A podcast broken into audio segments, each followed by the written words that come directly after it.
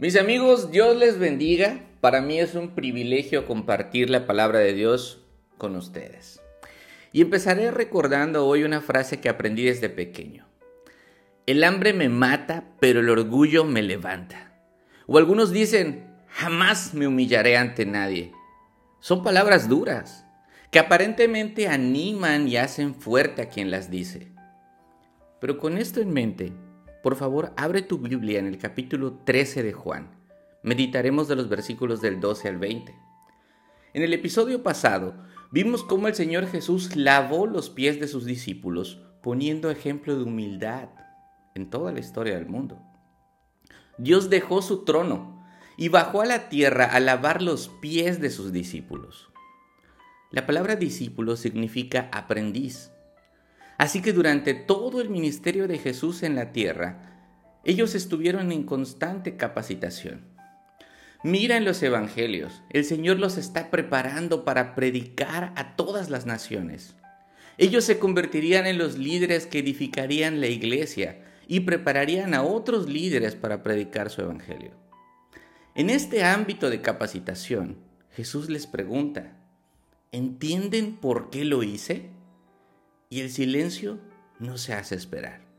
Así que el Señor continúa diciendo, ustedes me llaman maestro y tienen razón. Lo que yo acabo de enseñar es enseñarles que deben lavarse los pies unos a otros. Yo les he puesto el ejemplo para que hagan lo mismo que yo he hecho con ustedes. Si Jesús siendo Dios, puso el ejemplo de servicio hasta el nivel más bajo.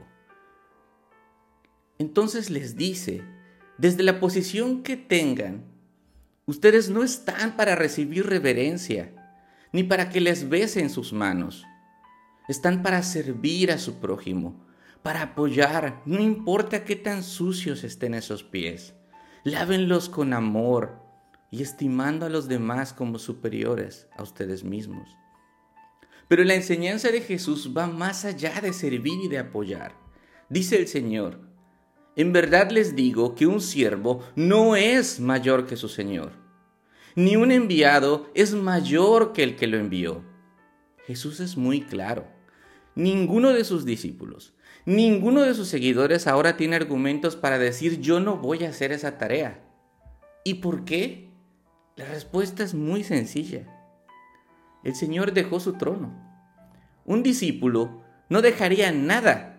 Él ya es un siervo. El llamado de Jesús es que simplemente sus discípulos ocupen su lugar. Humillarse para un discípulo no debería ser un problema porque no implica cambiar de posición, sino ocupar la posición que te corresponde. El versículo 17 es impactante Dice Jesús, si saben esto, es decir, si entienden esto y lo practican, serán felices. Según la versión de la Biblia que tengas, puede decir, bienaventurados, dichosos, bendecidos, pero felices al fin. En todos los casos, humillarte ante los demás es un privilegio, una gran bendición que causa felicidad. Dice el Salmo 1, que si no andas en consejo de pecadores, ni en su camino, ni te sientas con ellos, con esos que se burlan de Dios, sino que te deleitas en su palabra y la meditas de día y de noche y la pones en práctica, serás feliz. ¿No quieres eso? Pero regresemos al texto. Versículo 18. Jesús dice, no hablo de todos ustedes. Yo conozco a los que he escogido, pero es para que se cumpla la escritura. El que come mi pan ha levantado contra mí su talón. Versículo 18.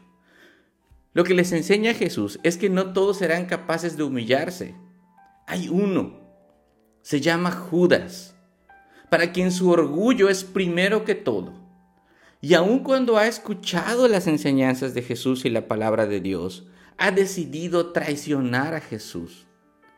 Eso significa la frase, ha levantado su talón contra mí. Es decir, me ha traicionado. Dice el Señor, se lo digo desde ahora antes de que pase, para que cuando suceda, es decir, cuando pase, sepan que yo soy Dios. Que nada de esto me ha tomado por sorpresa, porque desde siempre he sabido que iba a pasar, porque el corazón del hombre es malo por naturaleza. No se decepcionen cuando pase, sino que recuerden que Dios mismo se los dijo y fortalezcan su fe. Jesús termina su discurso diciendo, En verdad les digo, que el que recibe al que yo envié, me recibe a mí. Y el que me recibe a mí, recibe a aquel que me envió. Versículo 20. Esta frase parece como que nada tiene que ver con lo anterior, pero la conexión es evidente. Si los discípulos hacen lo que el Señor les dice y acuden a lavar los pies de otros y se humillan y siguen el ejemplo de Cristo, y las otras personas dejan lavarse por medio de la predicación de la palabra de Dios, recibirán a Cristo y por lo tanto a Dios. Pero si no permiten ser lavados, entonces ellos escucharán un día de los labios de Jesús, tú no tienes parte conmigo. Mi amigo, el orgullo es uno de los pecados principales en el mundo. Tú no puedes creer que te has humillado ante Dios pero sigues sin lavar los pies de tus hermanos. Tú no puedes pedir perdón a Dios y sigues sin perdonar a los que te han hecho daño. Tú no puedes decir te amo Señor con todo mi corazón, pero discúlpame, son a tus hijos a los que no soporto. Si piensas así, no has entendido tu lugar. Eres un ser creado, no el creador. Eres un siervo, no el rey. Tú no eres Dios. Por lo tanto, no te corresponde ponerte en un pedestal más alto que los demás, porque desnudo veniste a este mundo y así te irás. Nada de las riquezas ni títulos, nada te llevarás cuando sea tu último suspiro. Hoy te invito a que reconozcas lo grande que es Jesús y lo pequeño que eres tú Deja tu orgullo que no te permite perdonar y humillarte a quienes te han hecho daño. La gente del mundo clama por felicidad y trata de encontrarla por todos los medios, pero siempre falla, porque no se humilla como Dios se humilló, no se deleita en la palabra de Dios de día y de noche. Mi amigo, cuando lo hagas, el Espíritu Santo poco a poco transformará tu vida y ahí encontrarás la verdadera felicidad. Porque estarás perdonando y sirviendo a tu prójimo desde la posición más alta que puedes estar, a los pies de Cristo. Pero si tu orgullo puede más y no te humillas, no eres diferente a Judas.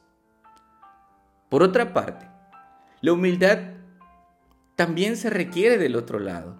Y con esto te digo que si alguien te comparte la palabra de Dios o quiere servirte y no le dejas, o te ha pedido perdón y le dices, no, imposible, yo no puedo perdonar eso, que te perdone Dios, yo nunca. Entonces no has entendido tu lugar tampoco. Y ten mucho cuidado, porque no sabes si en realidad te estás rechazando a un enviado de Cristo y por lo tanto a Dios. Mis amigos, acompáñenme a orar. Amado Dios, gracias te doy por la vida de todos los que me escuchan. Te pido, Señor, que el Espíritu Santo obre en ellos para que todo el mundo entienda su lugar en esta vida, para que hoy sea el día en que se humillen como Cristo se humilló, como tú lo has mandado, Señor, para que sean felices y llenen contigo ese vacío que hoy tienen en su corazón. En el nombre de Jesús. Amin.